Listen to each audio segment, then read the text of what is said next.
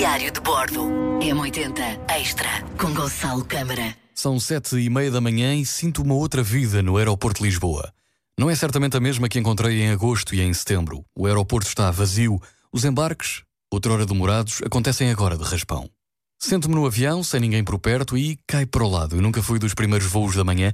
Faço uma escala de duas horas na terceira, saio para fumar um cigarro e sinto a umidade típica açoriana como quem dá as boas-vindas. Aproveito para ler o resto que Paul Thoreau tem para me dizer, ou tem para dizer aos caminhantes no livro A Arte da Viagem. São onze e meia, hora açoriana, volto a entrar no avião, desta vez mais pequeno, e se no primeiro tinha pouca gente, desta vez só mesmo a tripulação e pouco mais. Nem uma hora demora a chegar à Ilha das Flores. Passados mais de 10 anos, regresso ao Jardim dos Açores. A ilha é ventosa, mas nem a sua reputação se faz sentir assim que aterro. Consigo um carro emprestado, sigo o caminho até Santa Cruz, de Santa Cruz até à Fazenda das Lajes, aluguei uma pequena, pacata e sossegada casa com vista-mar e demoro a instalar-me. Apodera-se de mim um cansaço inexplicável que tento combater para aproveitar a tarde. A M Chega mais tarde porque vem de outra ilha, mas ainda há tempo de celebrar a meia-noite dos meus 31 anos. Enquanto a M não chega, saio de casa em direção à Fanjanzinha e reencontro o restaurante onde, num verão, já longínquo, jantei com o pôr do sol ou com o sol a pôr-se às 10 e meia da noite. Deixo-me ficar por lá, recordar a vida de então e reparo como o tempo corre. Vou buscar a Emma ao aeroporto e sigo e seguimos diretos até à Poça da Lagoinha, Agora, Poça Ribeiro do Ferreiro, a beleza está lá toda e mergulhamos nela por uns momentos. Regressamos às lajes para ir ao supermercado.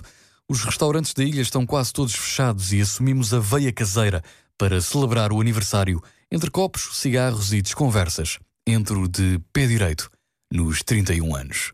O dia 13 de novembro, associado muitas vezes ao dia do azar por se tratar de uma sexta-feira, carrega com ele toda a sorte possível, apesar da instabilidade típica dos Açores Caminhámos até à Aldeia da Coada para reencontrar o Carlos Silva e a mulher, fundadores do grande projeto. À secretária, uma senhora que nos diz que o casal está velho e em descanso e que agora o projeto está na mão das filhas. Enquanto a M tira umas horas para dar uma volta pela aldeia, eu vou filmar as redondezas. Encontramos-nos no estacionamento para descobrir algum restaurante que nos dê almoço, tarefa difícil. Vamos até à Fajã Grande e o Marzia está fechado.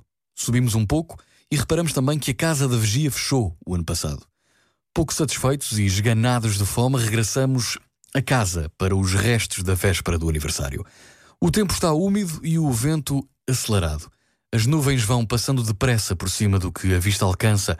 Treinamos a arte da lentidão na viagem, mas o que nos rodeia parece atrasado. Ninguém me consegue ligar, nem eu consigo retribuir as mensagens calorosas de parabéns. Guardo o gesto e a intenção, Saímos para conhecer as lagoas, mas o nevoeiro prega-nos uma partida. Fica para o dia seguinte. Fazemos um trilho e cai-nos uma valente carga d'água em cima. Pergunto à M se prefere desistir e recebo como resposta: desistir é um ato de solidão.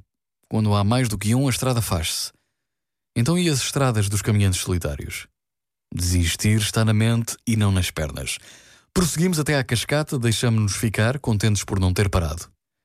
No regresso, a M recorda com clareza. Pena que as hortênsias não estejam em flor. No verão isto é de outro mundo. Bem me recordo, estive em agosto há mais de 10 anos e o contorno da flor dá outra vida à ilha. No regresso paramos no Café Porto Velho, compramos o único queque deformado ao balcão e uma vela para assinalar o dia. Caímos esgotados numa canção de Chet Baker, acordamos de raspão à hora de Emma apanhar o voo de regresso para casa, deixo-a em Santa Cruz e vou até ao cais para apanhar o barco até ao Corvo. Devido às condições adversas, dizem-me que só amanhã. E assim é. Diário de Bordo. M80 Extra com Gonçalo Câmara.